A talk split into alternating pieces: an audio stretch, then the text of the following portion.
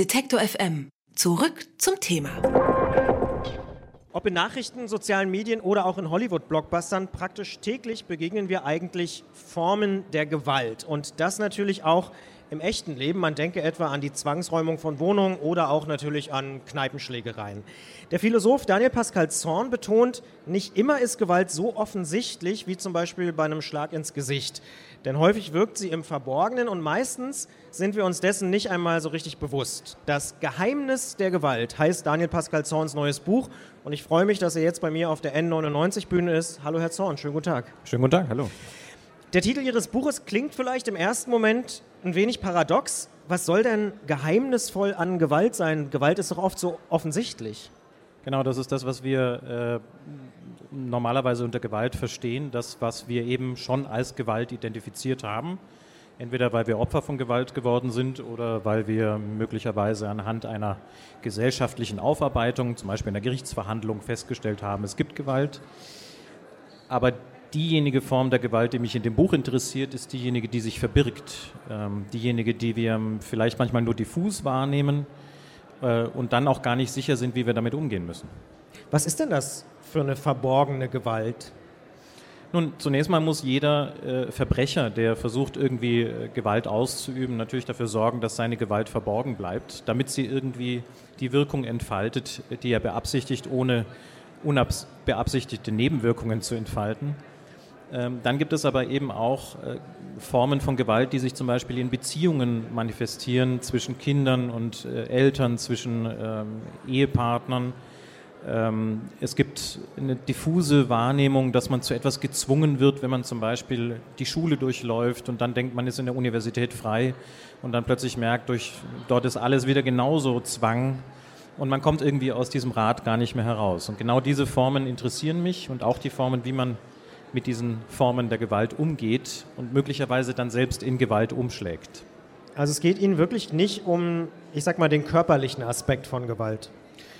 Nun, äh, es gibt schon äh, auch Formen von Gewalt, die wir zum Beispiel als solche äh, zur Unterhaltung nutzen.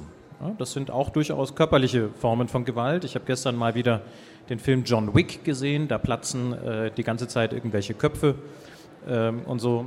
Es gibt also äh, durchaus sadistische Darstellungen, die wir zum Beispiel in Kinofilmen anschauen, aber irgendwie kommen die uns nicht nahe, weil wir vielleicht wissen, das ist einfach nur fiktiv oder wir genießen es irgendwie, Zuschauer zu sein und nicht betroffen zu sein. Aber auch hier äh, besteht die Gewalt möglicherweise gar nicht in der Gewalt, die da dargestellt wird, sondern in einer anderen Form, die uns das Gefühl gibt, es gehört irgendwie dazu, zu einem Film cool oder actionreich zu sein, dass da eben immer drastischere Gewaltformen gezeigt werden. Jetzt haben wir schon im Prinzip zwei Aspekte rausgegriffen. Das eine ist, Gewalt muss eben nicht immer körperlich sein, kann auch irgendwie anders sein. Wollen wir mal vielleicht den Wikipedia-Nutzern oder vor allen Dingen Schreibern helfen und sagen, was ist denn eigentlich Gewalt? Also wie definiert man das denn, wenn es nicht nur körperlich ist?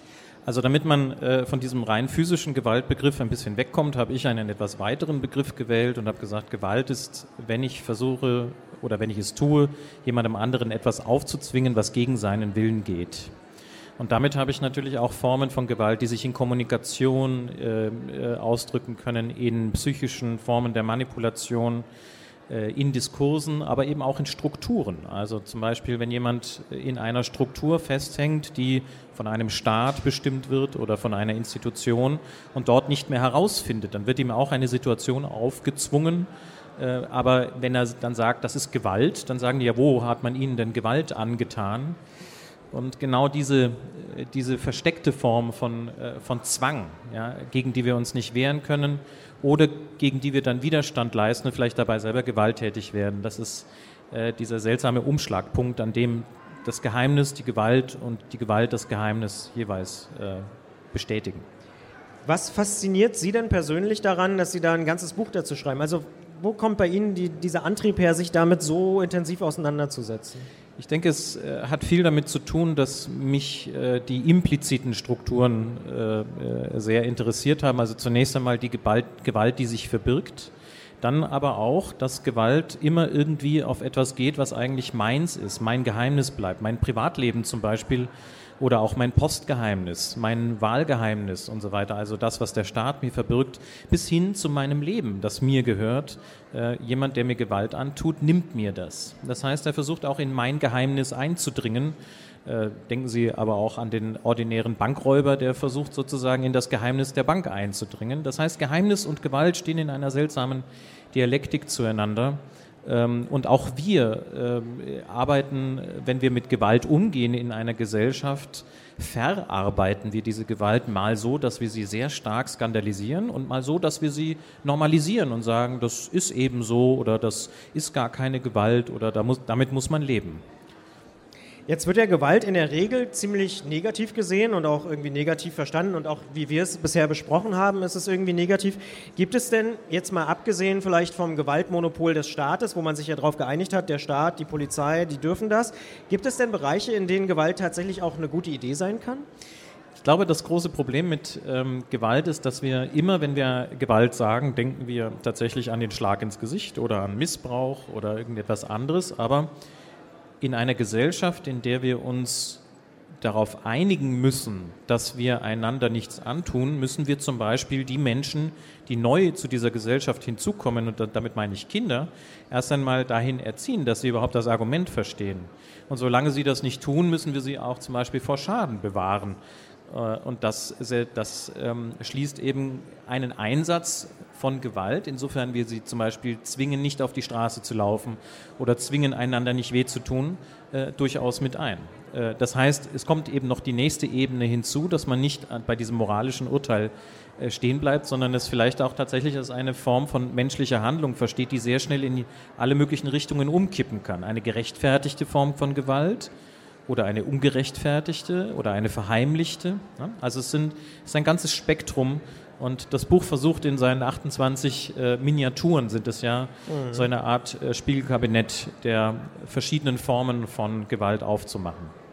Gibt es da eine Form, wo Sie sagen, das hätte ich im Vorfeld so nicht gedacht, das hat mich wirklich überrascht, eine von diesen 28? Also ich habe mich äh, im Vorfeld, äh, insbesondere was Beziehungsgewalt angeht, mit dem Buch von Jan Drees beschäftigt ähm, das ich ja auch in den äh, Anmerkungen nenne und äh, was er dort beschreibt. Ähm, die Heftigkeit, äh, in, in, wie eine Beziehung durch Gaslighting und Formen der Manipulation äh, in eine Abhängigkeit führen kann, die einen wahnsinnig machen kann, das war schon etwas, wo ich ähm, sehr viel darüber äh, gelernt habe, wie, wie weit man gehen kann. Die anderen Formen haben für mich dann eher was damit zu tun, dass man sich zum Beispiel in einer Gesellschaft wiederfindet, äh, mit der man sich erstmal auseinandersetzen muss und nicht gleich mitziehen muss mit Normalitätsforderungen und so weiter. Das ist relativ normal, aber solche sehr perfiden Formen von Gewalt, die eigentlich nur darauf abzielen, den anderen abzurichten, meinem Willen zu unterwerfen, das war, das war durchaus auch ein Grenzgang, ja. Mhm. Wenn man jetzt Ihr Buch liest und Ihnen zuhört, dann klingt das so, als ob Gewalt eigentlich ja überall ist. Also überall in der Gesellschaft, in ganz verschiedenen Bereichen. Jetzt mal ganz doof gefragt, ist es wirklich so schlimm? Naja, also ich glaube, wir haben, das, wir haben, wir haben zwei Überalls, wenn man das so will. Ähm, man hat einmal äh, das Faktum, dass menschliche Handlungen jederzeit in Gewalt um, umkippen können. Und da es so viele menschliche Handlungen gibt, äh, gibt es eben auch genauso viele Formen von Gewalt. Dann haben wir Strukturen, Institutionen, all das, was ich vorhin genannt habe, die gewalttätig werden können. Denken Sie, äh, ich glaube, ich nenne das auch im Buch, denken Sie an einen Gesetzesvorschlag, der versucht wird umzusetzen. Äh, und da ist zwischen dem, was das Gesetz sich vorstellt und dem, was dann die Umsetzung tut, durchaus auch nochmal eine Differenz, die gewalttätig wirken kann und so weiter. Das heißt, ja, Gewalt ist erstmal überall. Aber die Frage ist, ist damit schon impliziert, dass sie überall sein muss? Und dann sehen wir aber auch, dass es ständig Formen von Gewaltvermeidung gibt. Unsere ganze Gesellschaft ist eine Form von Gewaltvermeidung. Eine republikanische Demokratie ist darauf ausgelegt, dass wir eben nicht gewalttätig zueinander sind. Und insofern würde ich sagen, auch wenn Gewalt überall ist, sollten wir nicht davon ausgehen, dass es so schlimm ist. Aber wir können es weniger schlimm machen. Das sagt Daniel Pascal Zorn, dessen neues Buch Das Geheimnis der Gewalt im Klett-Cotta Verlag erschienen ist. Es kostet im Buchladen des Vertrauens 15,99 Euro. Und ich sage vielen Dank, Herr Zorn. Vielen Dank. Alle Beiträge, Reportagen und Interviews können Sie jederzeit nachhören im Netz auf detektor.fm.